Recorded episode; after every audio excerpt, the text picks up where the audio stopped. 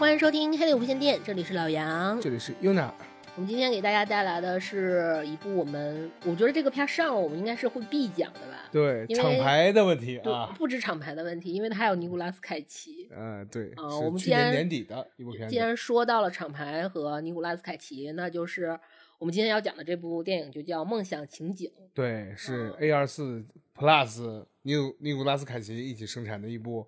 算是喜剧片，嗯，呃，诙谐的一种黑色喜剧，可以这么理解吗？可以，我觉得不用给它定义到什么类嗯型的片子吧，我觉得它就是非常标准的 A 二十四的片子，非常标准的尼古拉斯凯奇的片子。，这不是恐怖片啊，嗯，这不是我觉得也有。一点儿点儿心理恐怖的因素在里面，但它没有像我们之前说的那个呃博博亨恐惧啊那样的心理啊恐，那么那都没那。有，恐恐怖的程度嗯。啊，它只是展现了一个呃故事，正常的按照一个故事的对，呃故事去推进的嗯这么一个电影。应该有点像是整个剧看起来像是一场像社会实验这么个东西，要假设嗯发生在这样一个事情，嗯。对啊对对对，我觉得更像社会实验，因为它还没有说去去美，它出现的每只是出现在一个现象里，它没有进去进一步的去探讨。对，它其实每到每个地方都都马上就截止，没有进一步探讨，然后接接着下一件事情的无限循环，是的，没有给它片子推进还很快，它没有给你任何说我要仔细去深挖研研读一下那种啊状态，而且它这个豆瓣评分现在是六点九分儿，嗯。我觉得呃，在我看来，其实远不于止于此啊、嗯，是一部反正在我这里评价算是很高的一部片子，一般 A 二四片子好像评分都不是很高，是吗？嗯之前《博恩恐惧》多少分？忘了，我应该不应该比这，个高吧？对，会比这个高。嗯，但是如果拿破仑事件上的话，应该 就没有那么高了吧？别别别别别这样，别这样，我觉得拿破仑会让他风评受害，受害可能嗯会有一点点这个但但他会在意这个事情吗？他不在意，我觉得他还是蛮对待自己这些东西很认真的人。嗯，对。但是你嗯至于这个事情啊，也是这会说到后边我们会讲到嗯他怎么去爱护自己的羽翼，嗯，会质疑。那我们就先来聊一下这个片子讲的是什么吧。对，嗯，然后这个里面的主角叫做保罗，保罗啊，嗯保罗是一个呃，可以看出来他是一个比较。我们在大部分电影里面，美国电影里面会出现的这种美国中产，他实际啊上是一个大学的教授，教生物的，对，生物学，生物学的，而且他是很喜欢自己的工作，而且这个教授在大学，他属于是已经，如果是大学教授的话，说明他的整个的家庭啊、工作方面的都非常稳定。是然后这个片子开始于，实际上展现的最开始是一个很奇幻的一个呃景象，就是他的小女儿的一个嗯梦开始的。对然后他这个小女儿的梦其实很像，就是那个情景其实非常像，嗯就咱们之前做那个 Nope 里面啊，的那个，就是那个奇大奇观奇景，对上大那个大水母嗯吃完东西在消化消化的时候，往往下落，又开始又落钥匙、落鞋，后来嗯落了一个男人。嗯这个时候是那个主角保罗在旁边只是扫地，扫地，然后然后他女儿发现这些奇怪的事情之后非常惊恐，然后还、还喊他爸爸，然后是就是想要寻求他爸爸帮助，但是就说爸爸说 "It's okay, 呃 baby 对 对 sweet sweet，他说的是甜心没嗯事儿，然后这样的。然后他女儿就都被，就他女儿最后就被吸上去了。我觉得这个其实跟后面结局是是有一点点小呼应的。嗯然后再下一个镜头，其实就是回到了现实生活当嗯中，然后保罗跟自己的女儿来讨论这个梦在讨论这个梦。嗯接下来其实就是相当于他的正常的日常生活，然后嗯他有保罗有很多，我觉得咱们就以保罗为线来讲嗯这个故事吧。就保罗其实有很多他的生活很稳定，但是他也有一些困扰。嗯就比如说他当时在影片最开始的困扰的就是。他实际上，他作为一个教授，他最想要写自己的论文被发表，是的，但是他的论文呢，又就是他一直也没有开始写，对，啊、但是他发现他之前的同学要发表一篇论文，而嗯。且其里面窃取了他的一些呃之前的研研究究成果他嗯。要去找他谈判，是从这个开始的。但是实际上最后谈判的结果，他其实等于不管是他的从谈判能力 上来讲，还是他对于人性的掌控来讲，这谈判是失败的。谈崩了啊，啊，然后就到他的工作环境里面看呢，其实他也是一个，就是讲一聊，好像是一个讲一门儿非常无聊的课的这么一个教授，他也不是那种非常有点像新东方之前的那种特别出名的教授，就听他的课人也不多。啊然然后也不认真听对讲。，在这里嗯面其实有一个很重要的部分，就是斑马，它嗯出现了斑马。我觉得这个斑马实际上是一直贯穿着整部剧里面的这对一个一个非常重要的意象。他解释了斑马对，那个黑白那条那个条纹因为我嗯们认为就是一个生物，它有各种黑白，就是这种条身上，无论它是有什么，我们可能觉得它是拟态、融入嗯环境啊什么之类的。但斑马其实并不是要融入自然环境，嗯它是要融入大的群体，嗯然后以求得到保护。这个，所以这个斑马是在这个整个片子里非常重要的一个意嗯象。但是他整个家庭其实看起来是很稳定、很和谐的。然后他跟他的妻子去打，反正打打破他这个稳定的原因是他跟他妻子去看一场歌剧的时候，嗯然后在歌剧院遇到了，其实遇到了他的前女友。嗯然后前女友跟他说：“我最近梦见你了，然后说想跟你聊一聊。”然后他也就以此就赴约了。但嗯是在而且在赴约之前，还跟他妻子有一番讨论，表现他其实之前嗯整个的婚姻状况还是不错的。嗯但是赴约了之后，这个前女友就说：“我梦见你，并不是说要跟你怎么怎么样。其实啊他是有一些，我觉得能在影片里面能看出来，他是有一些奇怪的小粉色泡泡在去保罗去之前是有小粉色泡泡去的，还自己那个对捯饬了一番。嗯但实际上，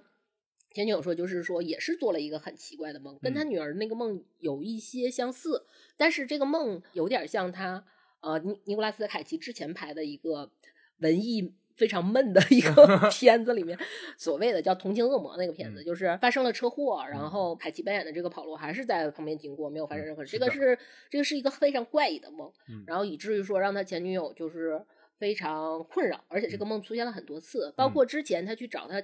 同学，就嗯。是去聊那个论文的时候，那个其实也发生了很多怪异的事儿，就是比如说在聊那个论文的时候，那个嗯餐厅的女招待也说，哎，我好像看你很眼熟什么之类的，包括在课堂上也有人窃窃私语，不知道在谈论什么事儿。其实这些保罗都有一些引起保罗的一些注意注意，但嗯是这些注意并没有说他他他还是不明就里的情况。这次他这个前女友就说我的心理因为很怪异嘛，这个事儿已经对着是造成困扰，我的心理医生非常建议我把我的梦记录下来，嗯然后发到我的博博客里面去。嗯呃，就是他想，他其实约保罗是要想经过的的同意同意。然后保罗其实他因为他有粉红的泡泡所以他就很自然的同意了，但是他的红泡泡没有实现，但是对被对方其实还是获取了他对方想要的东西，然后嗯。这次等于这次会面也就是这么一个内容，嗯。但是没成想就是因为他前女友的这个博客之后，保罗一场之后就突然间一夜爆红，一夜嗯。爆火在网上，嗯。就是原来不止说他发现这件事儿是原来不止说是只有他前女友梦见过他，嗯不止他小女儿梦见过他，其实他身边很多陌生的人，他周不可能都不是他周围的人，嗯，全世界很多人都梦见过他，而且里面他都是在梦里面会就是无作为，出现一些很怪异的这种常、这种这种呃行为吧。嗯然后这个爆红也造成了可能他家里面女儿的态度啊，包括说他嗯妻子的态度都有一些改变，包括他身边朋友，尤其是到后来，他其实这个最开始最直观的影响是他到了学校里面之后，他发现上他课的同学也多了。然后他还组织了大家的一次，就是聊自己梦境、梦嗯梦境的这么一个呃活动，就大家纷纷就说了自己分享自己的啊、梦，做了做了各种梦奇嗯非常奇怪的梦，但是保罗在里面都是无动于衷的。路人对，然后保罗的迅速窜火呢，造成了一个什么？首先就是造出出现的第一件事件事件呢，就是开始有 MCN 来联系他对啊，嗯应该是 MCN 那种是的机构吧，就联联系他。，MCN 然后要包装它，啊是然后保罗其实跟 MCN 的接洽的主要目的就是像我们刚才说，他生活中最大的那困扰就是他想出把他那个论文发表，就想出本书，对，啊但是 MCN 就是说，就是说啊，你那个植物学的书啊，就是他们根本就分不清说保罗是一个到底什么是什什么样的人，啊对，这个其实就有点骚小小讽刺。嗯然后他们想要的是说，首先是希望他去承接广告，开嗯始各个跟明呃明星和明星的一串台啊对就开始出现这些嗯事儿。让代言广啊，告、对代言雪碧还是什么？对对对，代言啊雪碧什么啊这诸如此类的事情。然后还有一个问题，呃另一个困扰呢，就是出，因为他这是爆红炒生的一个事件呢，就是已经有人开始进到保罗家差一点就伤害到了保罗和他自己的家嗯。人，就是因为他梦见了这件事儿。嗯。然后保，但是也是在他这次跟 MCN 的这次会面里面，虽然没有定下来未来的合作战略方向，嗯。但是其中的一个小，呃，算是他接待他的一个小工作人员吧，嗯然后就说我也做了一个跟你有关的梦。哼啊。但是在我们之前说的保罗这些梦里面，其实保罗他的所谓的怪异，是因为他所有的梦里面，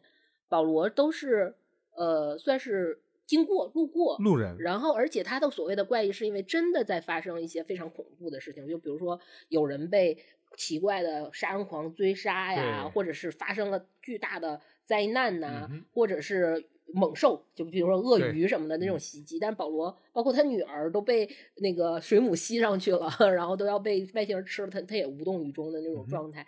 但是在这个小女工作人员的梦里，保罗是跟他有一些互动的。这啊反而就是，首先是保罗自己之前也是有一些小粉红泡泡的出现，包括他跟 MCN 接洽一下，那个战略虽然没谈成，但是战略非常远大。他希望跟妻子去分享这个喜悦，但是妻子当时因为一些事情没有，就是跟他同喜同悲，然后让他造成了一些失落。包括这个小女生说，小女同事说，呃、这假叠的对，他的 这个小女工作人员也说，你在这个里面跟我有互动了。啊保罗其实是第一次听有人说他跟在梦里面互动是有互动的，啊所以他就开始呃，就是想要以倾听为名，跟啊这个小女同事、小呃女女工作人员去酒吧里喝酒，然后并且。呃，被请求说要还原一下的梦，然后啊结果就在还原那个当互动呢，中就是对，非常的这个这个，我觉得可以大家去看啊，因为太过尴尬。对，就是嗯，就非常尴尬的一个梦，啊有点限制啊。对，非 常有不是有限制，就是这个东西，首先是身体机能的问题。这这说到这儿，大家懂了吧？对再我再阐述一遍，这个小女助理呢，她嗯说我们的梦里面呢，嗯，我们是喜了。发生了一个以 F 为开头的行为啊。对对，我们做了 F 的那些事情嗯啊，然后呢，这个想还原在现实的时候呢，这嗯个擦枪走火了，突然间提前发射了，对 然后就很尴尬，他很他很羞，感觉到羞愧。对啊对，然后他就出来之后，但是这件事情其实好像造成了另一种连锁反应，就从他跟这个事儿的发生同时开始，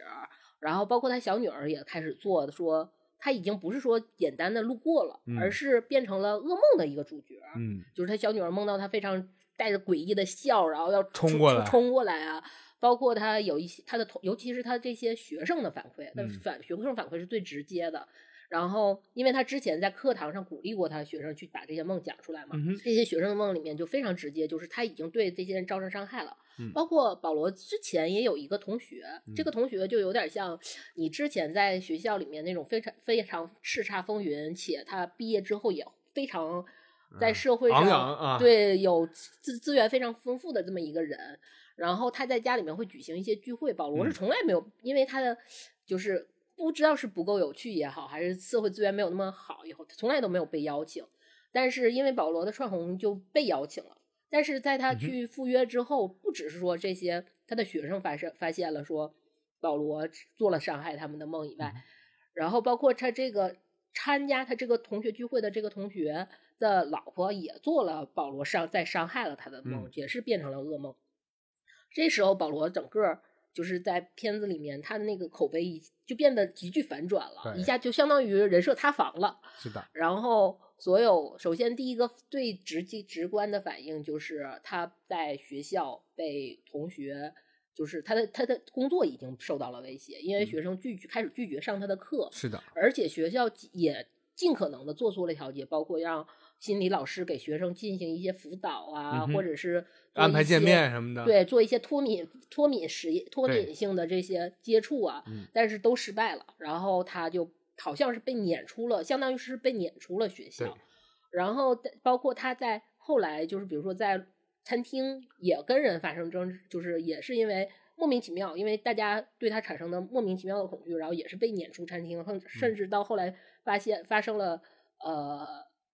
争执，然后斗殴事斗件殴事件，被啊打的鼻青脸肿什么的这种的。嗯然后也被撵出餐厅，就等于是他在学校里面或在社会都不被接受。然后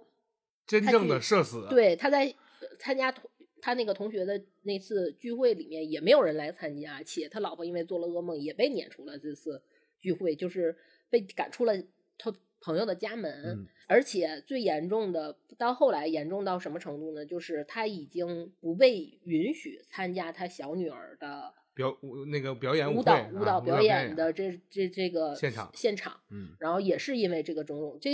一切就是等于是把保罗完完全全的，这个是真的是完全是社死的状状态了。然后保罗做出的努力是什么呢？他是决定给大家拍一次道歉视频，嗯但是这次道这个道歉视视频的结果也并没有是，首先是这次道歉视频是相当于是在家庭里面，就是他老婆认为这件事情是极其耻辱和羞愧羞耻的，然后把他老最后他最后亲密的老婆也推离了身边。保罗最后就是相当于是 不止被社会不不能拿，然后连家庭都不能对拿，然后搬到了他。校就是他，因为他原来是在那个大学里面做教授嘛，然后嗯是那个学校的同事，嗯是那个校长吧，应该是校长家的地下室嗯去住，因为相当于仓库嘛。对，相当于仓库，嗯然后去住，然后整个到后来面就是后面就就比较那什么了，就是保罗后来好像是跟 MCN，就是我觉得后面那个结尾就是很是一个很值得探讨的一个结尾，就保罗好像是跟 MCN 的人，然后也。就是因为保罗这个事件，然后出现了一种新型的产品，叫做梦可宝，是吧？啊那个翻译过来叫梦可宝。然后这个东西就是一个指环，只要你戴起手环手环，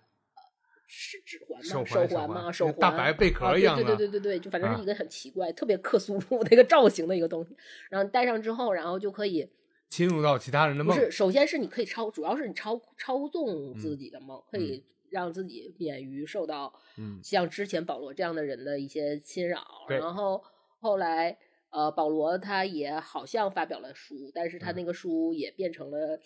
他最不想展现的内容。这会儿我给大家补充一下啊签售啊，首先那个产品呢，就那个手环呢，它的目的是你能侵能能被侵入，你的梦也能被侵入。然后呢，这个梦侵入你就来干嘛呢？用来播广告，这是个哦非常讽讽刺的事情，不能播广告。然后呢，MCN 那个事儿那边是真要给他输书，然后而且那个他那新书的发布会，包包包就包装成像剪刀手爱德华那样对，那样就是怪事不，他这里边也是他们网红界的一个玩法，黑红也是红啊，对啊，对对吧？然后保罗看那个书之后说了句 OK，他觉得他已经接受了，嗯已经这样了，行，出这个也行。然后但是那个他那个那个那个梦和宝的那个那个那个东西，他还出，其实他主要是为了让你的梦去清除干扰嘛，虽然对也可能有会有插播广告之类的，啊但是个人其实需要，如果想进入别人的梦的话，是需要有一个就是是一个锻炼的一个操一个类似于操操作一番嗯操作的。啊然后保罗好像在用通过网络的那个就是教室 视频课程，然后学了差不多梦。然后之因为之在这个故事前面的时候，保罗刚刚爆火，就是嗯一切还很积极美好的时候，他曾经问过他妻子说：“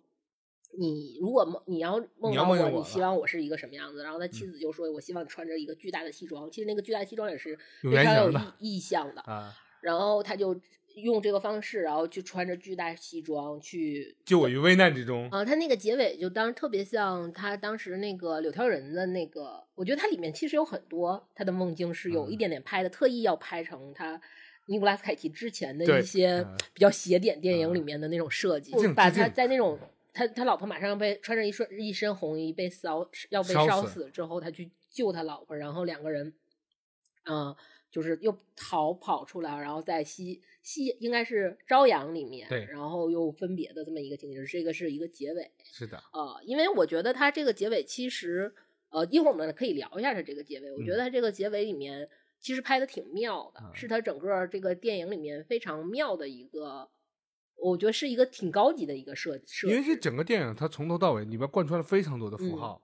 呃，其实这个这个你刚才说的那个也是有意而安为之安排的。嗯，我觉得它里面很多梦境里面有第一好玩的是，首先它里面很多梦境里面，它其实我觉得有刻意的去，因为凯奇是真的是有足够片足够多片子的人，是的所以，它演过非常多东西对，啊。所以他在里面其实是有还原他很他以前那些老那些片子里面的一些场经典的场景经典啊经典场景吧。啊，嗯这是一个特别有意思的地方。而且在开开始我们讲说，那个为什么说这个片子？我觉得大家如果熟悉我们台的人，就是这个片子一上就应该知道我们台台必做必然会讲。嗯一个是因为 A 二四的这个制大光环片，对，因为我其实我觉得它这个电影好玩的是在于 A 二四本身就是一个两极分化非常强的东西。呃具有争议性。对，然后个人还有一个就是我个人非常喜欢的尼古拉斯凯奇这个这个演员，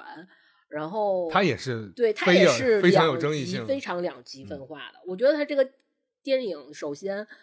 他因为我说刚开始说了他的评分只有六点九分嘛，当时我嗯看豆瓣儿，但是我觉得他远不于止于此的原因是在于，我觉得尼古拉斯凯奇这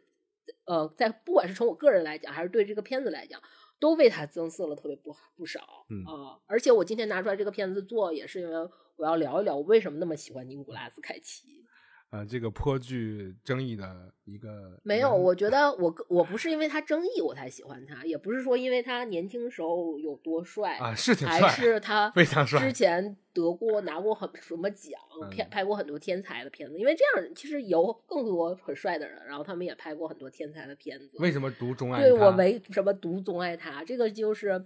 因为我觉得，首先尼古拉斯凯奇他那个他有一双非常忧郁的眼睛，嗯，但是他又长了一个暴君的面相。是是是是，你形容的太准确了。然后他这个首先从他的长相上我就非常喜欢，嗯就是又是一个暴君的脸，然后长了一双忧郁的眼睛。对，其次就是反差感特别强嗯。对，然后我们知道他现在风评前一段时间风评被害，是因为他破产以后也拍拍了了无数一系列一系列的所谓的烂片，但是其实里面你要看的话，我觉得首先是因为我觉得他在里面所有这些他拍的这些片子里，我觉得他演技其实没有去敷衍过任何一部片子，还是嗯很真诚还是很认真的去演的，而且有一些片子我觉得其实也还不错，虽然是都是小成本、小嗯投入的这些片，其实是非常不错的。嗯还有一个很大的问题是。就是在我说在我要说他在破产之前，啊，他破产，我破产之前是他基本上满足了我对那种就是富豪、嗯，有钱人对他们的所有的想象。就是嗯我，因为你要是稍微了解他一点，会你会知道他他有一些非常奇怪的怪品味，嗯。然后他会去收集一些非常或者去盖一些非常奇怪的建筑，然后就是，而且他他也就是，比如说他收收这集什么恐龙骨头什么，这应该是他自我意识的外化的一种体现，只不过这个有钱才能体现出来啊。对对对嗯。对，就是他是我，比如说，因为我知道我做不了有钱人，但是我要想，如果我是那么齁有钱齁有钱的，你也可能 会对，我也一定会，就是因为他绝对就我我我要有，就是因为每个人都会想说，如果我中了，呃，现在如果说几百万，可能已经还嗯。是达不到，就如果我中了五六百个亿吧，然后那么多小目标。对我我怎么花，我就像他那么花，啊，他就是盖一个三十多米高的一个丧尸版的皮卡丘。对，啊或者是金字塔，整个金字塔，整个坟墓，或者是买鬼屋，然后去买你看我的白眼儿，对，就是他真的干了我所有我认为我封闭事儿对封闭事儿，他干他都干了。啊，因为真有钱过啊。对对对对对对，所以我包括他就是后来，而且他还有一个地方就是说，比如说，因为我其实还挺喜欢看 B 级片的，啊就是有虽然有很多片子很烂，啊，但是我肯定我是很喜也能烂个十十三十。但是我觉得在这块儿，在 B 级片这块儿，他也跟我达成了共识，嗯就是因为在他成名之前，就比如说他拍那些得拿了大奖的片子，然后之前他其实也是拍 B 级片起家的，那是他梦但开始是的地方。很多人其实很多人的心路历程都是这样的，但是很多人一旦就是他拍了那些大片之嗯后，他他就开始拒绝拍 B 级片了。啊，一旦我成了电影明星之后，就呃，他不是说傲慢的拒绝，而嗯是说，就是我我希望更多的把我的事业重心挪到这儿。我啊并不是说要说这些人傲慢或者怎么样，你就是说的啊，但是。呃凯尼古拉凯奇真的是他一直以来，就哪怕他最成名的时候，他还在继续拍 B 级片，或者是他圆 圆梦呢搁这儿。他破产以后，他还在拍 B 级片，嗯而且他认真的对待每一部 B 级片。啊哈，哦，我觉得他应该对于自己的业务应该是一个相当热爱的状态，对就像是那个电影当中他热爱自己的生物学一样的嗯一种人。所以这个电影当中，他他在道歉的那一趴，因为我看了一个访谈，就是他在就给给大家录道歉视频那一趴，他不就声泪俱下的嘛。他的那一段请求，他他采访他，他联想的环境就是，嗯呃，他在网上被呃恶搞的那一段那一段时间，就大家知道那个周杰也说过那个那个别站住别走那个 伸了张手那个，他也聊过这个事儿。其实尼古拉斯凯奇他实际上他自己吐槽过这个事情，他在被采访的时候他说，呃，他在笑谈这件事情啊，嗯。就是说我知道很多年轻人看我，呃，一开始不认识我，后来我的蹿红是因为那个表情包，就是那个大家在那个呃呃社交软件上会会流行那个表情包，包括在大陆也是一样的。嗯他说，呃，我因为这种事情被这些人认知了，难道这就是我就是学习表演的目的吗？我当演员的目的就就以此吗？当然，当然他已经接纳这件事情，他在笑谈这个事儿，但是他在反思的一个事情就是说，这不是我的本意。然后再结合片子里面，再结合片子里面，而且其实他要在个人来讲，他其实是非常重视个人的努力的一个人，是他要比其他这些明星要更注重这件事情。就是如果你去倒他早年的这些事儿的话，他是因为想拒绝脱掉自己身上，比如说这种星二代或者什么的标签，然后去夺或不要得的，他才要去改名。他是非常重视自己对我的努力，对个人，我可不是，对对对对，啊所以他后来才干了那么多疯逼事儿嘛啊。其实我前这这两天不是在炒辛芷蕾嘛，嗯。和和那个王骁，呃，王骁，你知道那个人吗？那个演员不知道，沈广顺，甩棍里面是，哎呀，这个王骁就是，呃，王富丽的儿子啊，啊，那个演员就和炒他，就说王骁这个演员也是，哦。他也极力的想那个甩掉自己星二代的这样的一个标签，因为确实是他他的业务水平也不错，就说这是中国的那个啊还可以，咱俩说的是一个人吗？就长得单眼皮儿，长挺丑的，跟他妈就长相完全没什么关系那个人。哦啊，那他俩可能说的不是一个人。嗯呃，那可能不是吧？你可能没对上号。就是说没，我觉得凯奇他也是呃特别注重自己自身努力和自身这个强大的这样的一个人。我觉得这已经非常不容易。有有很多人说这个思聪不行，对吧？我要有思聪那钱，我怎么怎么着，怎么怎么着。然后，但是思聪他他说的是什么呢？是呃，你看不看到我个人不要紧，我在这样的一个家庭里面，呃，我得到这样的资源，但就是我也没有我就是凡尔赛。我就是选择不了，嗯但是我去做的这些判断，你也可以试试。你要觉得牛叉，你也试试。但是大家只是说一说，因为毕竟那些极大多数的人是没有那个小目标的。但是凯奇不一样，因为他自身的成功可能最开始有助推的力量，但是后来他自己的努力和成功被所有人看见了，因为大家对他的但我欣赏的并不是他的努力和成功，我欣赏的就是他这种各种矛盾点集合在一身的一个人身上然后这种又那个年代无逼又封逼，然后又很难说在现实生活中能实现的这种愿望，都在他身上充分达成了。那个年代没有网红这个概念，嗯那个他聚集了所有网就是网红梦寐以求的那种所有的点集中在一身，矛盾在集中在一身的时候，然后他达成那个成就，当然是网红穷所有网红加一块儿也达不到那样的一个高度，因为他咖位确实是在那儿。大家对他的诟病就是说，但我不允许你用“网红”这个词儿，他没有想跟网红挂上什么。但是这部戏拍的他就是个网啊，红，对对对对吧对，你突然窜红了，莫名其妙的窜红了，你怎么去面对这个事情？比如说，有人说，我看了一个评论，说是那个是在什么小小的花园里挖呀挖呀挖那个女孩，你也是突然间就所有但是挖呀挖呀挖这件事儿，实际上起源是在于《百年孤独》啊。但是没有人在在意这个事情了，啊没人去刨那根儿了。他们问说：“你为什么会就是是一个青涩的男孩儿问自己的姑妈说为什么你有胸？然后他说是因为我在这儿挖呀挖呀挖，然后就知道这梗的人就知道了。你在跟别人说的时候，什么是百年孤独，没有人记得了。当然，这毕竟是上过高中的人都知道这是个啥，但是记没有人再去记忆这件事情。大家记住只是 Y Y Y，他嗯突然间窜红了，说的是凯奇这个人在里边演这样的一个角色但实际。上这是里面是有一个贝德的 情欲在里面的。嗯，这个不能聊，嗯是吧？嗯这个不能聊。但是我觉得这个凯奇这部电影给给他打了一个漂亮的翻身仗，嗯就是在那些人争议的人嘴里面，他还是个 B 级片儿。你不得不承认，这个电影它依然是个破 B 级片儿，嗯对吧？但是他依然奉献了自己这个强大的演技和业务水平，对吧？然后这个造型就特别郭达，我觉得这个造型也也也特别对，呃，把自己的偶像包袱甩出甩出，因为当然是他啥造型都演过，嗯。各种各样的。对他演了很多，因为他在拍我们就不说他前期那些荣耀、西非荣耀的时候，我们说他在甘甘露寺的这段时间，又没有果郡王这段时间，他其实拍了很多，就是包括我们之前聊的那个，就是特别胡逼的那个。那个片儿我很喜欢的那个片儿以外，然后还有就是，比如说他拍，我刚才说提到的，就是《同情恶魔》啊，是就是确实两个两个演技大咖，然嗯后飙戏，而且故事其实也还，其实故事是挺好的嗯这么一个故事，而且完全是在全程就是他们在公路上开车，然后展现一些内心戏，但是拍了两个多小时，就是 就是你真的是最后那个精彩不足以让人拖到，就现在的情况是不足以让人拖了那么长时间的两个小时的。包括他之前也拍了那个我特别喜欢的那个呃《屠夫十字阵》，就啊改编的。其实《嗯屠夫十字阵》改编的这个小说，算是我很喜欢的一个小说。就是他嗯其实尤其我非常喜欢的是，它里面有一段就是说他们在。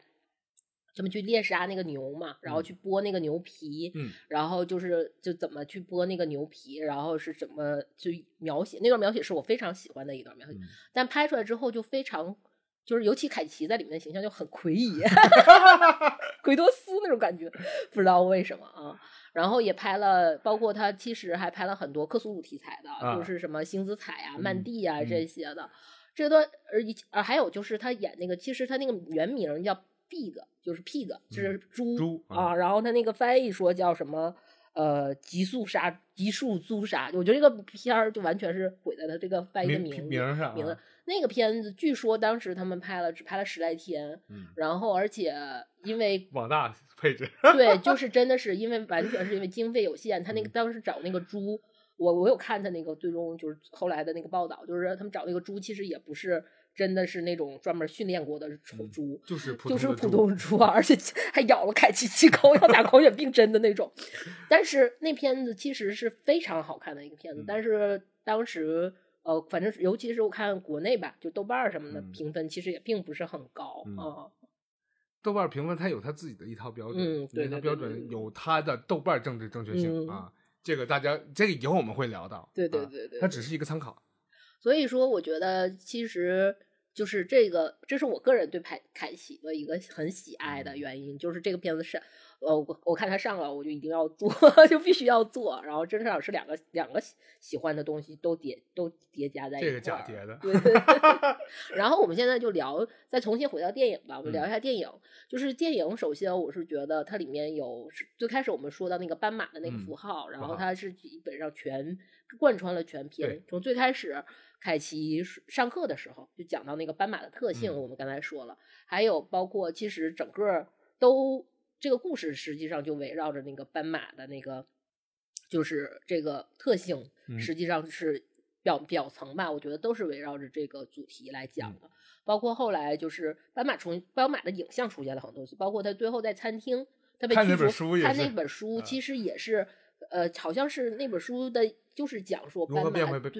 对对对对对也是这么一个那个那本书，我给大家插广告，也曾经是机场文学特别 对出对对对，名的一本书。就是让让你如何去减轻你的焦虑，然后让你 回到大众，对对对对，也是这么一本书，嗯就是它是就等于贯穿全篇的这么一个书，而且它这个故事，就这个导演本身他是很擅长拍这种在现在这种新媒体非常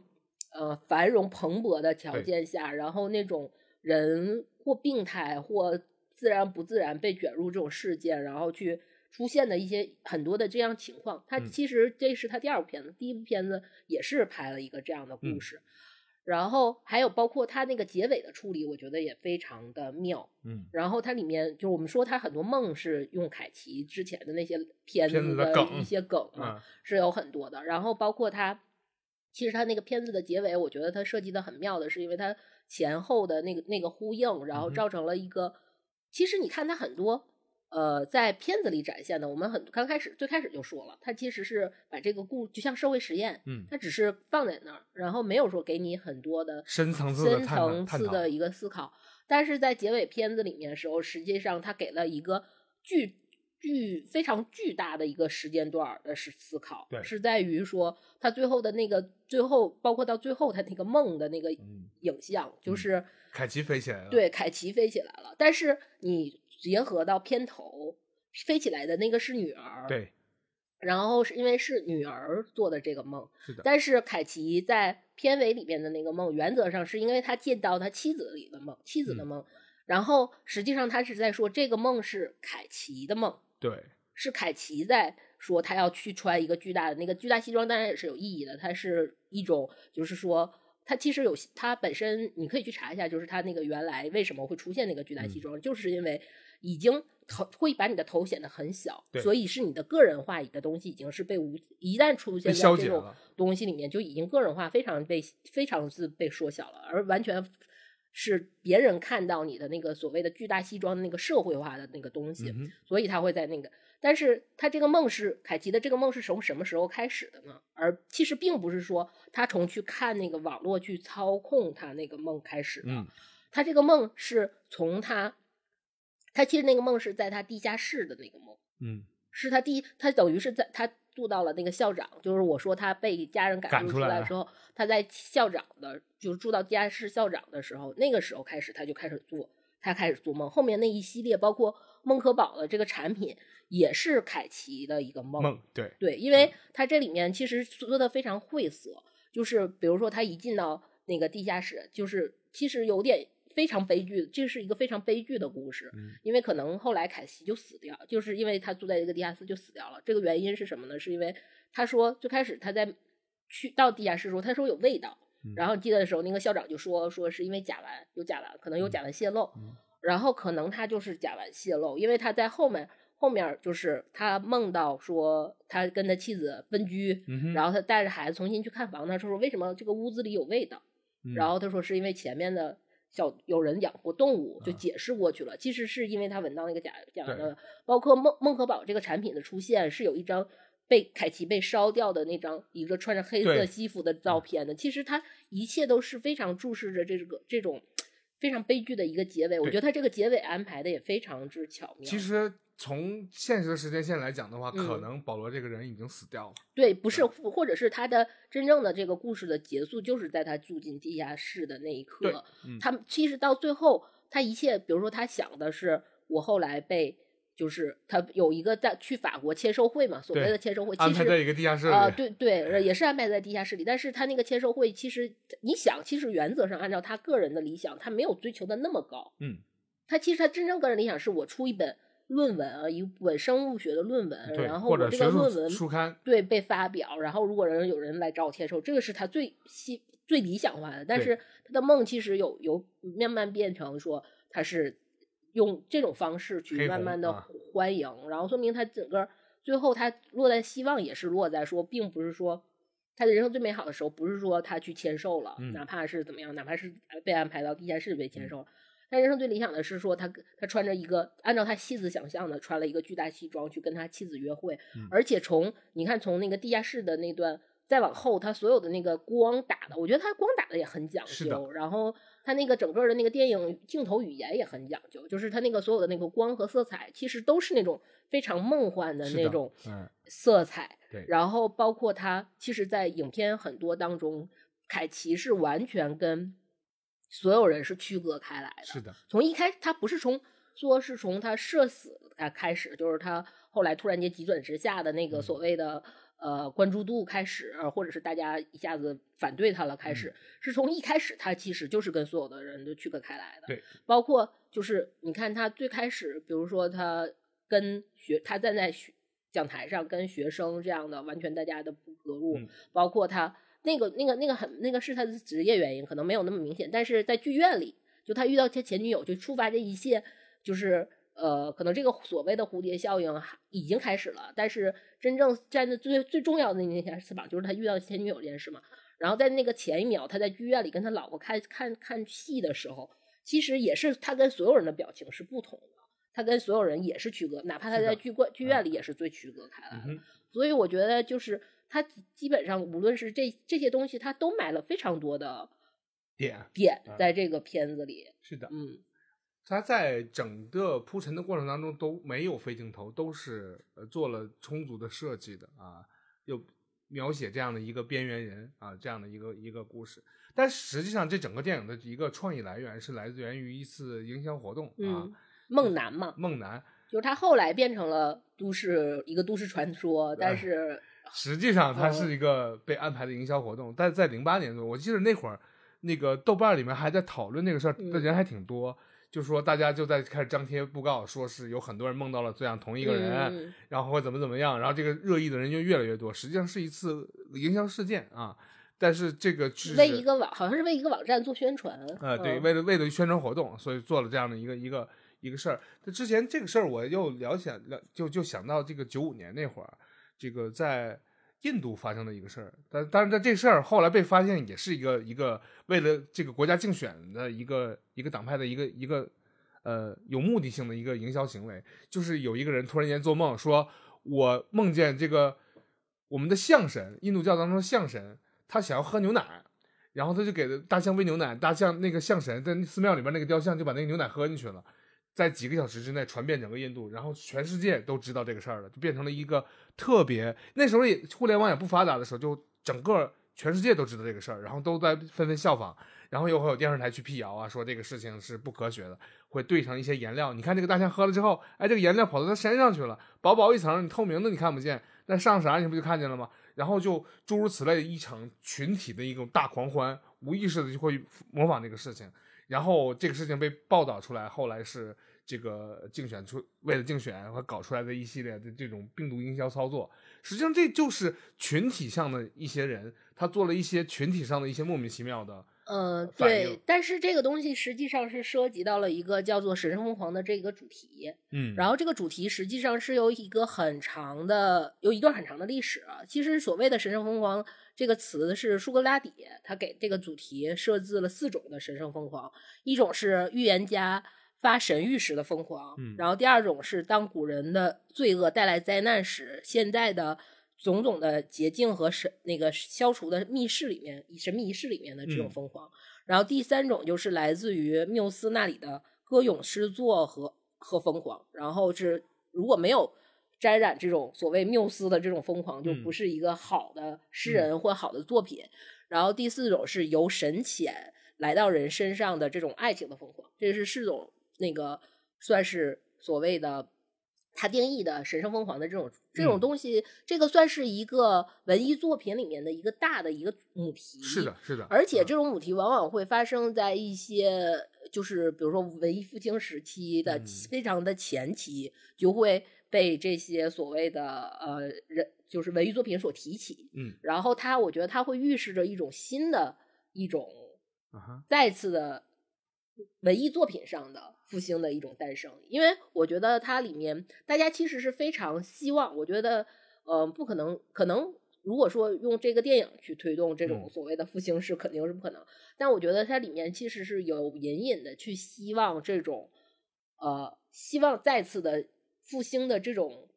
美好意愿吧，啊。是我觉得是会有的，因为嗯。这种、呃这种东西都会在大家其实因为我们现在实际上好像我们的媒介变得更多了，对，然后但是我们真正呃艺术的种类却非常的固化。是的，啊，然嗯。后且没什么革命，嗯对对对嗯。对，然后而且就是不只是固化，包括它可能这个水准也是很固化在 一块儿了，对对对。而且沉每对我觉得人们其实是非常乐于去做这种神圣疯狂主题的东西啊。我觉得这里面是带有一些渴求文艺的新新一次的复兴的这嗯种期期望在里面的。这个是很明显的一种对一种对对对态势态对。势就我们刚才说到这里面，其实呃，你说到梦楠嘛，然后嗯梦楠呢，他其实可以归结为就是说荣格原型的无意识。其实哦无意识是包括他其实电影里面也提到了很多关于心理学的和这嗯。些，比如说他去看他前女友之前，然后啊他妻子他们俩就互相用这种所谓的心理学名词互相去你来我往，啊然后是飞飞一些小飞醋啊啊什么的，然后互相，然后说你不要用这种这种所谓的心理学名词来定义我啊什么啊。之类的。包括后来他那个所谓的前女友不是说我的心理医生建议我把嗯。这些梦记录下来，其实这个也是呃我们看到很多文艺作品里常规的一个手段。是，然嗯。后包括梦男本身的这个呃这个呃算是事件事件吧，嗯其实也是有荣格无意识的这种心理作为理论依据，对对对对，啊这种原这种一个一个现象，一个底现一个定型嗯啊、对。然后也就是其实它这里面我觉得呃有一个特别好玩的意象，就是我觉得这个里面应该也是有一个梗在的，因为嗯他全片里面他最后他妻子和他最后的那个定，他在他飞升的那个定格之前的那个嗯定格，他那个画特别像。因为我看荣格的书，我只看过《进化的秘密》和啊《红书这两啊本书，然后我看这两本书也不是为了去看心理，冲着去看心理学书。嗯对不起，我不是，因为我对这个学科并不是很嗯相信吧。嗯这种情况，我其实完全是冲着炼金术 和炼丹去看的。好极了，对，但是他其实，因为我们为什么说到他最后那个结局，我觉得非常有意思呢？是因为他最后那个他在他飞升，就是尼古拉斯凯那个扮演那个保罗飞升之前，他们那个意象，除了他那个巨大的戏服以外，包括他的妻子的意象，就他们俩在那个那个那个电影的那个定格的那个画面，嗯就特别像，就是红书里面。然后有一个就是在它比较前期吧，因为它分了几个章，很多嗯。章节嘛，就是其实是现算是，呃，红书算是他探讨说我去寻求我内心的一个，呃，也不能说发现自我吧，反正就是 通过心理学和呃一个探索和追寻的这么一个一个过程。嗯，然后在他很前期的时候，他其实他他因为他每个阶段都有他每个阶段的类似于他内心中的一个引路人的这么一个预。呃，设想假假想中这么的这么一个形象，嗯然后他妻子的那个画面，他和他妻子那个画面就很像，就是他很比较偏前期，然后就是他跟塞勒美的有一张画，嗯，然后荣格自己画的，对他里面因为红书大量都是荣格自己画的一些手图嗯手绘图，对，然后能让你更能了解他所谓的这种梦境探索里面发生的一些，就是所谓的梦境探索里面发生的这种潜意识里面去嗯探索的这些故事。然后这个沙乐美呢，实际上我们应该介绍一下沙沙乐嗯美这个人。沙乐美是那个西律王的第二任妻子的女儿，然后当时她是等于她其实算是一个宗教故事，因为就是呃，他对当时找的一个就是算是圣徒吧，约翰，然后怀恨在心，然后就嗯，用自己美所谓的美色和美丽的舞蹈，大嗯。概就是引诱他让让国王去砍掉他的头，嗯。然后就是算是一个，我觉得有点像宗教历宗教故事里面那种毒妇的形嗯。象，但是在那个红书里面，实际上是荣格把它象征的是一种非精神的原则的那么象征，也就是所谓的我们感性感情的那一面这里面包括我们所有的这种所谓的呃情欲呀、欲望啊、渴求啊、驱动力啊、活跃啊，包括快乐、痛苦，就种种的这些情绪都是包含在里面的。嗯。实际上，我们去如果把这个，因为这个梗，我觉得挺好玩儿的是，你会觉得整个这个，包括你今天来我们说这个电影，就是我们嗯。在录之前说这个电影，你说他妻子演的很好，是，然后我说他妻子演的很好，是因为他确实是把他妻子完全是限定在这种一种类似于心理学模型下，嗯。然后他就给了他一个这样所所谓的非精神性原则象征的这么一个，就它代表了所有保罗的前期的这些。包括他后期其实也是，就是他的这些欲望、渴求、驱驱动力，然后包括他这些快乐和痛苦，嗯都来源于他妻子。是的，所以他妻子，你会觉得他整个他妻子的这个，就哪怕他其实是办了一些挺恶的事儿，但是他这个角色设计的就非常的舒服。对啊，都卡在那个预想当中的缝儿里面。对对对啊对对对，就很舒服。我们我们今今天要聊这个电影，也是要说我们就是这个电影里面看到的一些问题。我觉得他探讨的其实还挺有意思的，就嗯比如它里面有一些所谓的政治正确下的取笑文化呀，是的，然后包括呃所有的这些嗯现在看到的一些现象啊，对对对对，这啊些新来的新媒体出现下之下的这种，嗯我们现在生活在这种就你不可脱离的这种生活下，一看你就懂嗯啊，一看你就懂。你比如说，你看这个里面探讨了一个这个很多人都知道的一个一种现象，就是突然间的窜红，对吧？你所作所为都会被大家看在眼里，你也不知道你怎么就红了啊。这这种现象是每天都在发生，因为抖音也好，快手也好，每或者 TikTok 也好，每天都会造出来非常多的这样的人，对吧？你突然间红了，红了之后，你的所作所为，哪怕你的一一颦一笑，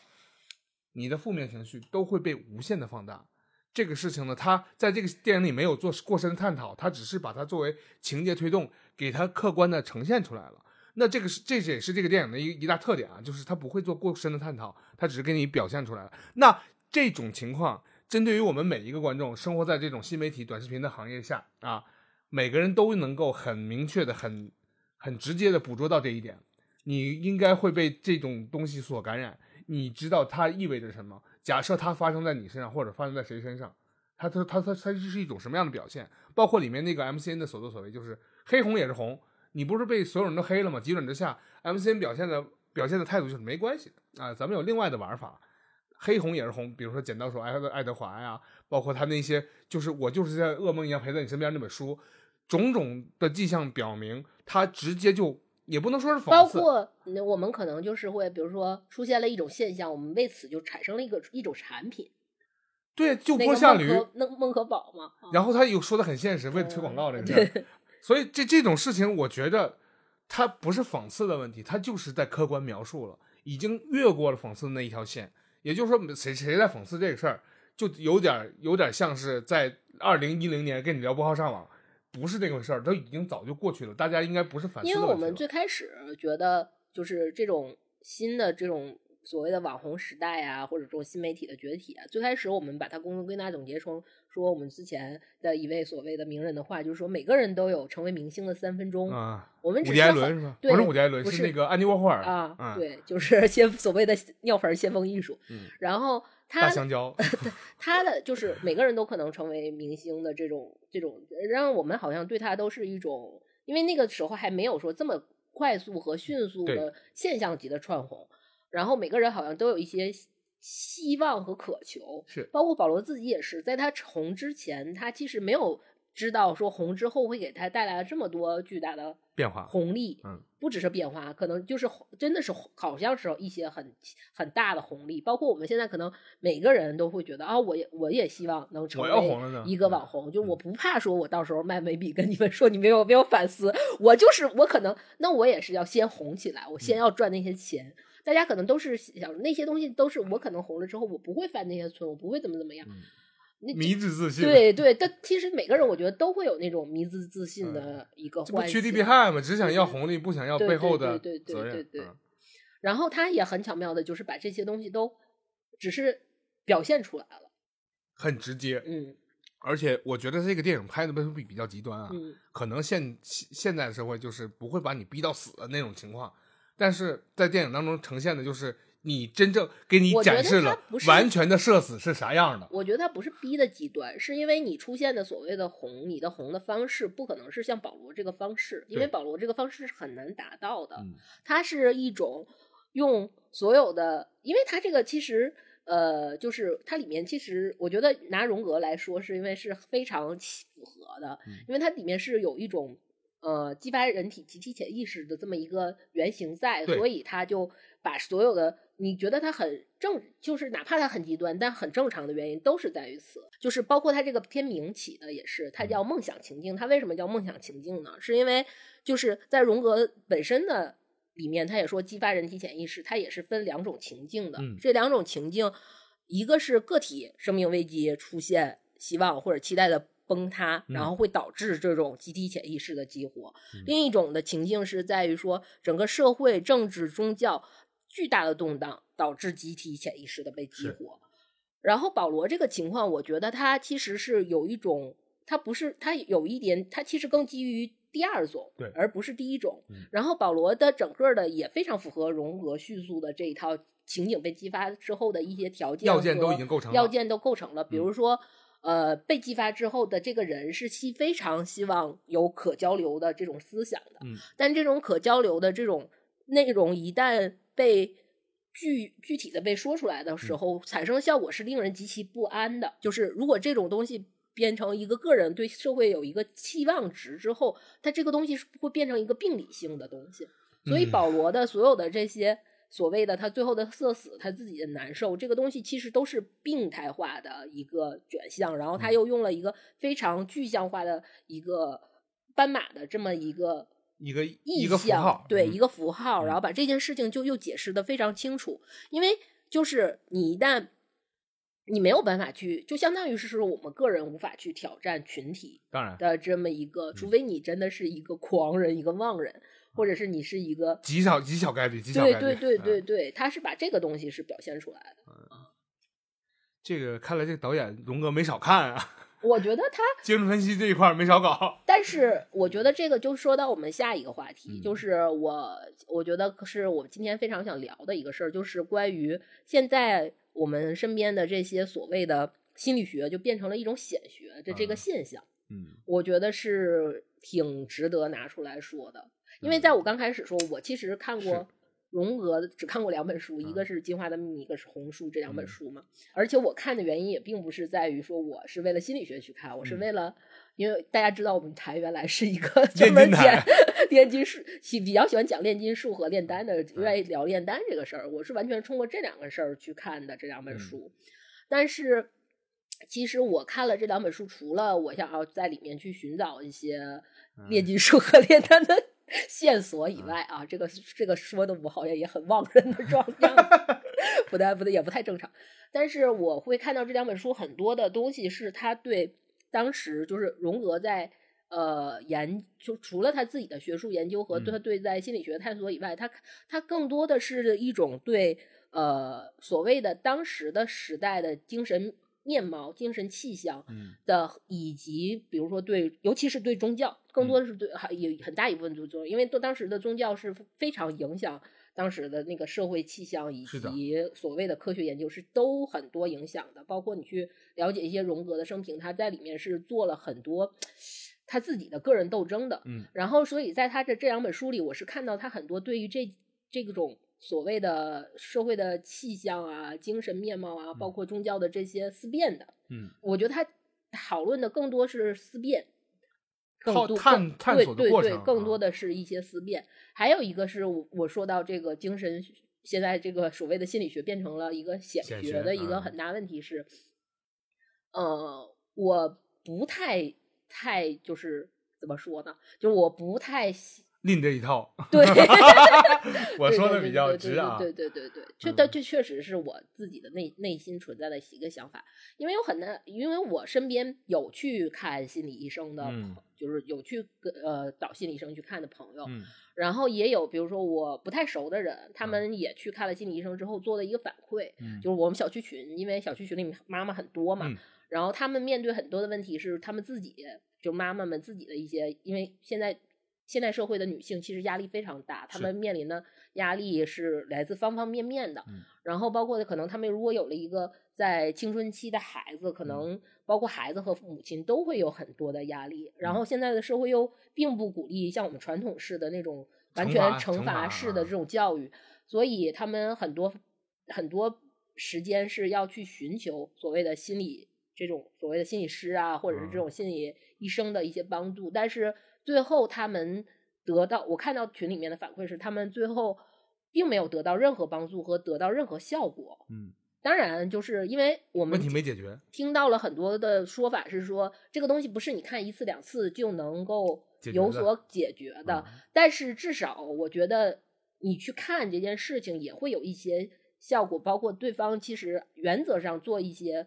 疏导或者怎么样的，嗯它也是会有一些效果存在的，要不嗯然我其实也很贵的，就是我知道现在的诊费心理咨询非常贵。对对对对对嗯对，其实有是有一个呃价格差，就也有便宜有贵，但是总体来说是非常昂贵的。是的，嗯，你觉得这事儿不靠谱？我不是觉得这个事儿不靠谱，我是觉得就是这个是一个是心理，就是包括我见过一些，我是嗯认识一些，现实生活中我是认识一些所谓心理学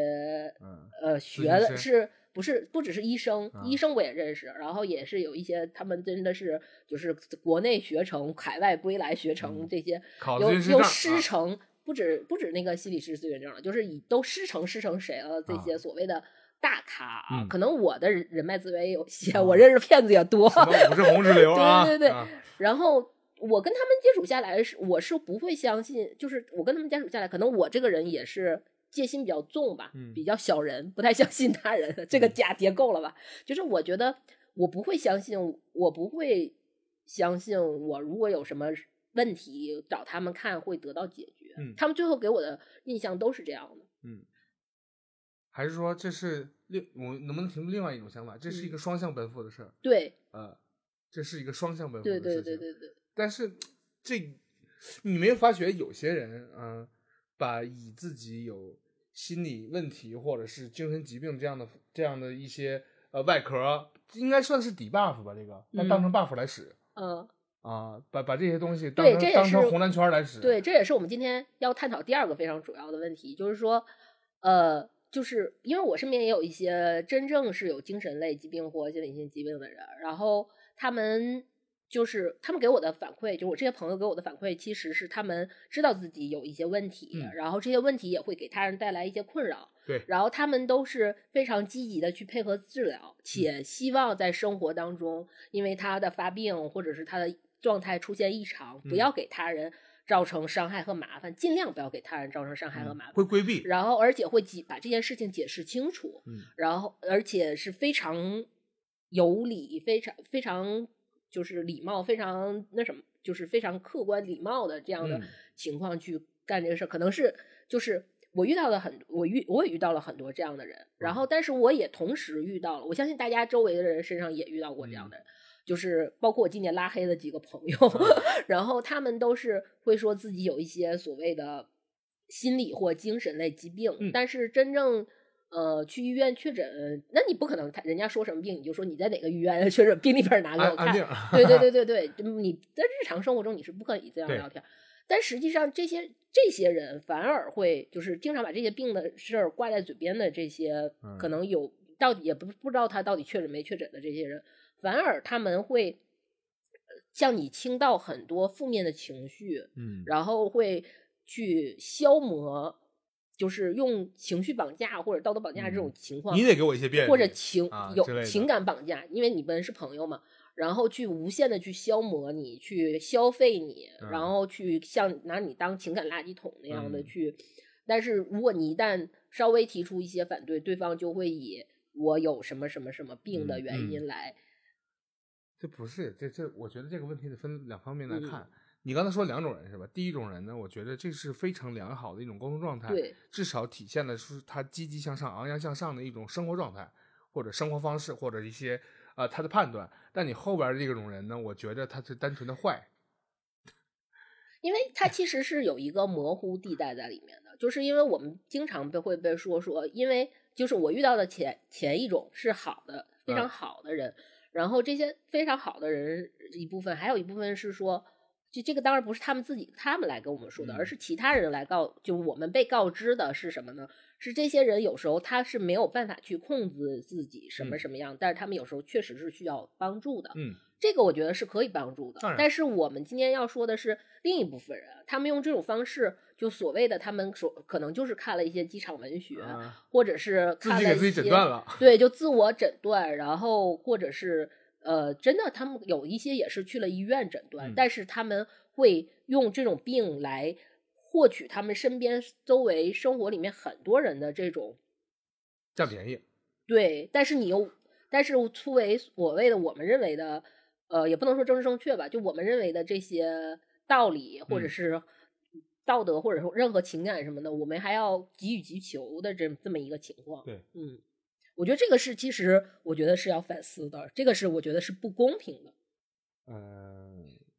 这个跟心理状况没关系，这是坏。对，啊，因为经常有很多人说这个，有很多人在攻击你说的这些人，在网上嗯说谁谁谁啊，你别你别默哀老子，你爱上老子我就抑郁了啊，抑郁就是抑郁的另外一种发音吧、嗯啊，抑郁症了，你得保研啊，就之类之类的，要不然你得给我怎么着，我才能饶了你，你这样的话你就是歧歧视和欺负我们这个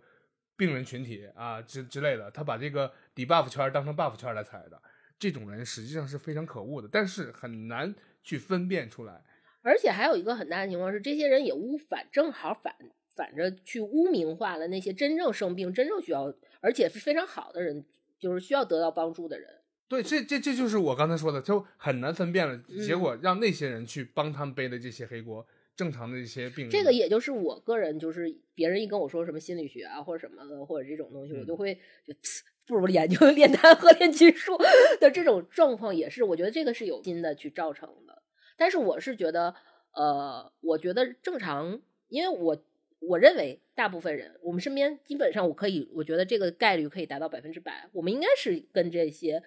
现实里面，如果你遇到我们说的第二种人，你应该是及时说不，及时及时跟他们切断联系。说不非常难，非常难，因为他绑架你的时候是从你的根儿上去笼罩你，你没有那个时候你就失掉立场了。所以我就觉得这个事情非常分辨它是好还是坏，不是事情啊，是人在那一刻的想法，它是有好有坏的。你看有你刚才说的第一波人，我尽可能不给你添麻烦，我跟你说清楚，我尽量规避，对我积极配合治疗。或者我们一起来共克时间，这没问题。那第二波人他就要 A 你的一些不是，但是这些人他们也会，比如说，就是他可能有时候状态异常的时候，他就会来跟你说，他说，比如像我经常会遇到，就类似于就说老杨，我想要现在我有点控制不了我自己了，我我现在需要别人陪伴，我需要别人聊天，我需要转移注意力，对，转移注意力，你来陪陪我聊天，然后我可能。有一些比较极端的想法，然后我我现在要跟你说，嗯，然后或者他有时候他都没说出我有一些极端想法，他就是会跟你说一些想法，你知道一下子知道，发现他是极端的想法，你然后你就会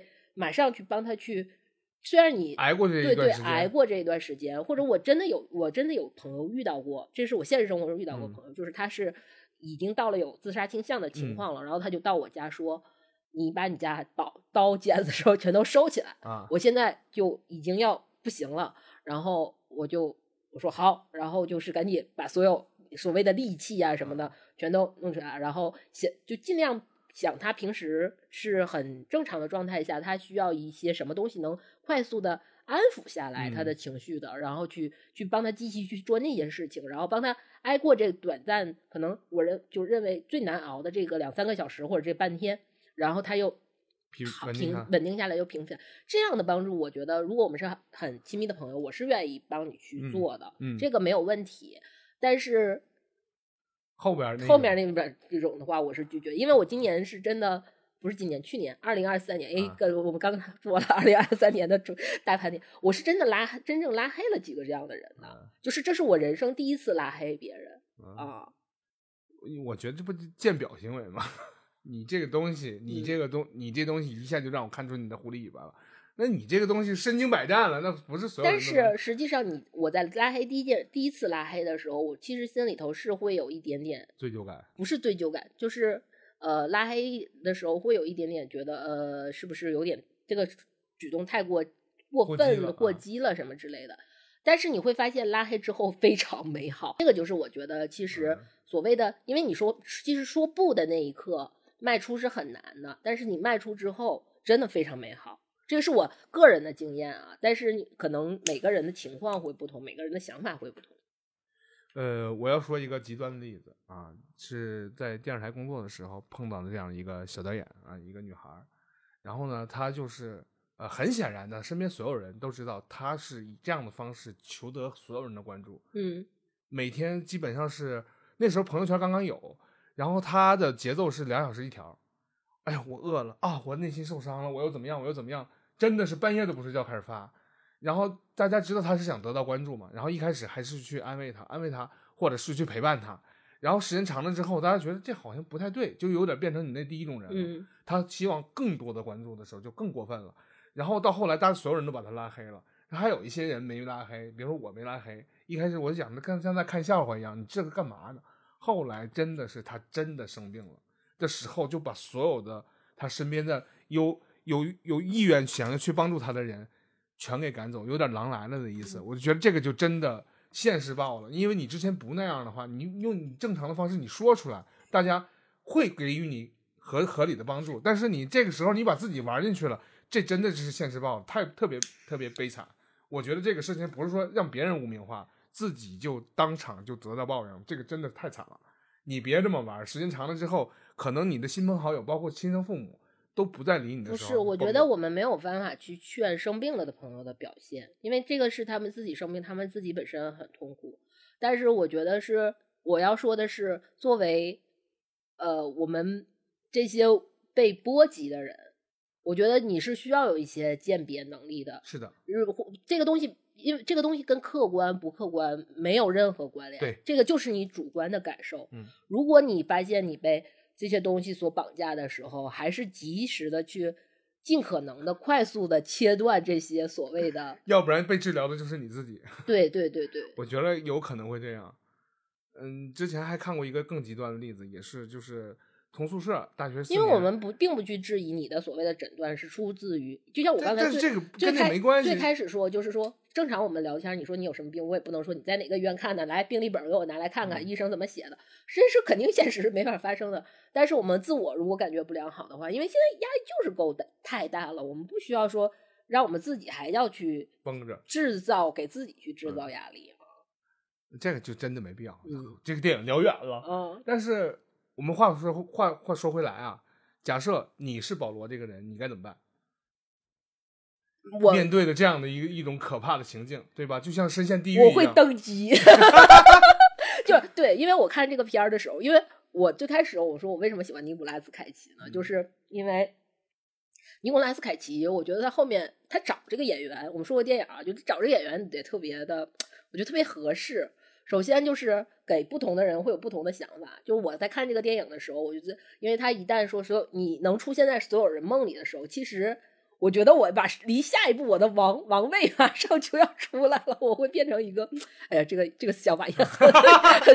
很病态啊！就是我马上要成立我的教派，我要怎么怎么样了。然后那个威廉正好路过嘛，然后看到尼古拉斯凯，就是他正好是在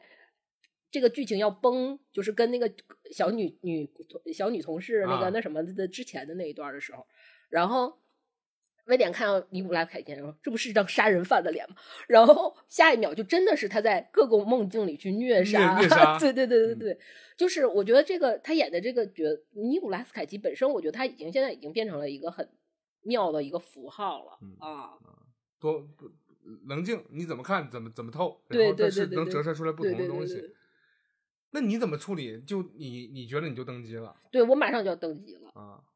那我请热心视频杨女士登基。在我看起来就像堕入地狱了，崩溃了，因为完全被边缘化，完全社死确了，确实是。就是地狱，就这样子了吧，也也就也就如此了。那我能我能怎么自救呢？没办法，我就住在那个小学校的地下室里面嗯，啊，叫小仓库里，然后我就在这里孤独的灭灭掉了，就像是蟑螂一样孤独的死去。啊，这这就是我的结局啊！我想不到什么好的办法能够逃离这个怪圈儿，因为他在那个道歉录道歉视频的时候，他明确的说出来，这不是我，你们梦到的不是我，我本身没做任何事情。我我也他最后，因为他他他其实前前后后一共描写，就是尼古拉斯凯，就是他整部电影里面，他做的那个，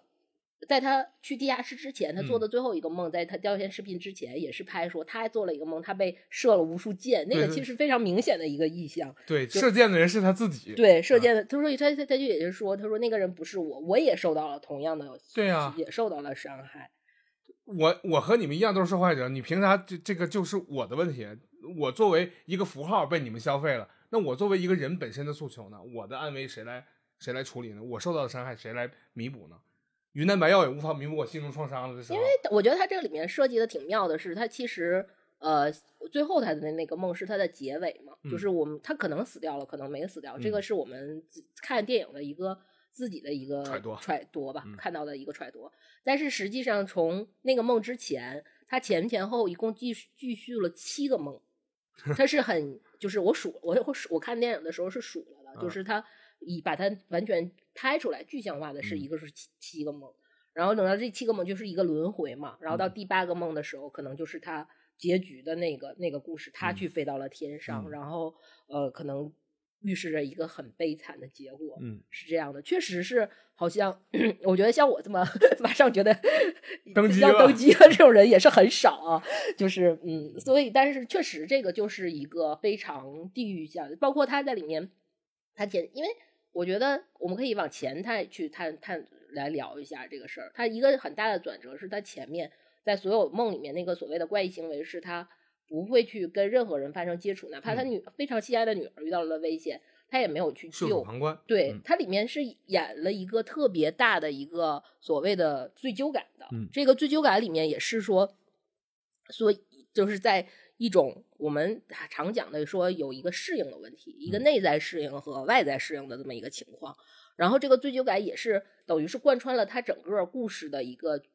全全，剧全剧情。然后这个其实一你一旦产生了这个就是呃追究感，它这在这个内在适应和外在适应的中间，它实际上会出现一种，就是被唤起一种所谓的集体功能。嗯然后我们说，刚才说极少数的那个人才会去反反去在这里面去产生一些功能的时候，这个是极少的。但真正的能被有效的去，你说达到最后的那个一个能达到不是一个 BE 的结局，而是一个 happy ending 的结局的时候，还是说要去建立好，就重新去建立好与社会或者集体功能的这么一个一一致。嗯，那片子当中，他这个和这个社会建立一致性的这样的一个机会已经切断了，对，彻底切断了。他比较倒霉。他不是被切断，他他不是他不是说他是不是切断，是他自己切断的，是他完全被切断。啊、是的，你像包括他最后很他被切断的那场戏，其实是有，我觉得他是在那个电影里面是有表现的，就是他去，呃，你看他其实前面他一直其实是算是一个挺唯唯诺诺的一个人，然后最后他是他是在等于是在地下室的那个后面，他才去说我要去参加我女儿的那个嗯演出，对对然后那他进去，所有人阻他不顾所有的人阻拦，那他去了之后。他就在关门的时候，然后你去看他那个女，他那个老师当时跟他们谈那个老夹夹夹出血了就。不是夹断了，啊就整个断了，然后噗噗呲血的那段。你看那段是，其实就是在于他跟整个社会，就是这种所谓的集体功能的这么价值观的一个被切断，嗯，不是他切断的，是所有人去企企图去切断去切切断他。啊，真可怜。还是说，我我刚才猜想的那个套路，如果是我的话，是没有办法逃离这个羁绊的，永远被陷下去，越陷越深，这个逃不出来。嗯，我没想到好的破解方式，也许有一个变成像什么沙鲁那样的，把全世界都屠了啊，全全杀了，那也许就行了。要不然就登基。嗯，所以说这个电影其实还是挺，我觉得挺棒的一个嗯。电影，非常值得大家推荐去看。对，而且尤其是尼古拉斯凯奇的在影片里面的演绎，啊，哦那这我刚才已经聊过这个问题，就是我觉得这个呃保罗这个角色特别不好演，嗯。特别难，很困难，就单纯去看他的表演演技也是不亏的，这更不用说它里边梦境的这种想象力还是更加丰富的。嗯那行，那在我们节目的结尾，我特别喜欢就是红书里面的一段话，嗯然后它是也是跟你刚才说的那个地狱啊相关的，然后我觉得跟这个电影本身也是非常契合强，强相关，对啊强强相关的那么一句话。嗯它里面说是说，你认为地狱的本质是什么？地狱就是在深度带着一切带到你面前的时候，你不在或还未拥有能力。地狱就是你在无法获得你能够获得的东西之时。嗯地狱就是你感受到你必须考虑和感受和做一切你不愿意做事情之时。啊，地，而你自己又必须对他负责任。地狱就是在你感到自己严密规划和所有严肃的事情，嗯也让人感到荒诞可笑之时。一切美好也是残酷，一切善也是恶，一切高也是低，一切欢愉也是可耻。能再绝望点儿吗？我觉得这个就是，我觉得这个种所谓的地狱的本质，我觉得就非常能在整个影片里面去，因为我说他有一点点心灵恐惧，但是没有像博和恐恐惧惧那样的啊外显出来。但是你看下来，我觉得在我喜欢的尼古拉斯 凯奇的演绎下，其实是做的非常好的。爬不上来，嗯啊，四个字儿爬不上来。但是我觉得这整个电影本身啊，对于尼古拉斯凯奇来讲的话，他的风评应该是爬上来了。嗯，但是电影当中的结局他爬不上来啊，他用爬不上来就导导致这也就是说，我为什么觉得他六点九分就是。偏低了是吧？对对对对对，呃你可以现在再查一下他多少分。你上次查什么时候？我我上次查，刚看完一个月前。好，又查了一下啊，现在是一个月之后变成了六点八分，但是观看人数不是很多，嗯大概是三千多人，还构不成什么这个参考的这种样本的资质啊。这个我我们再观望一段时间，就是不知道 A 二四呃生产出来这样一部作品，还是只能打这个小部分人这一圈，还是说它能够呃变走向一个大的一个营业公司去去做这个事情啊？我们看前前面已经说了，i 二四本身就是一个两极分，就是而且 i 二四必定两极分化，我觉得是这样。它的立立立身之本其实就是靠的这个，嗯，但尼古拉斯凯奇不是，靠的是专业的过硬的专业素质。靠的就是量大、管饱，想要啥都有啥。真的太丰富！推荐大家去看这部影片。对对，非常之好的一次观影体验。天的节目就到这里吧，感谢收听《黑暗无线电》，这里是喜欢尼古拉斯凯奇这个大暴君的老杨，这里是喜欢 A 二四的尤娜，拜拜，下次再见了。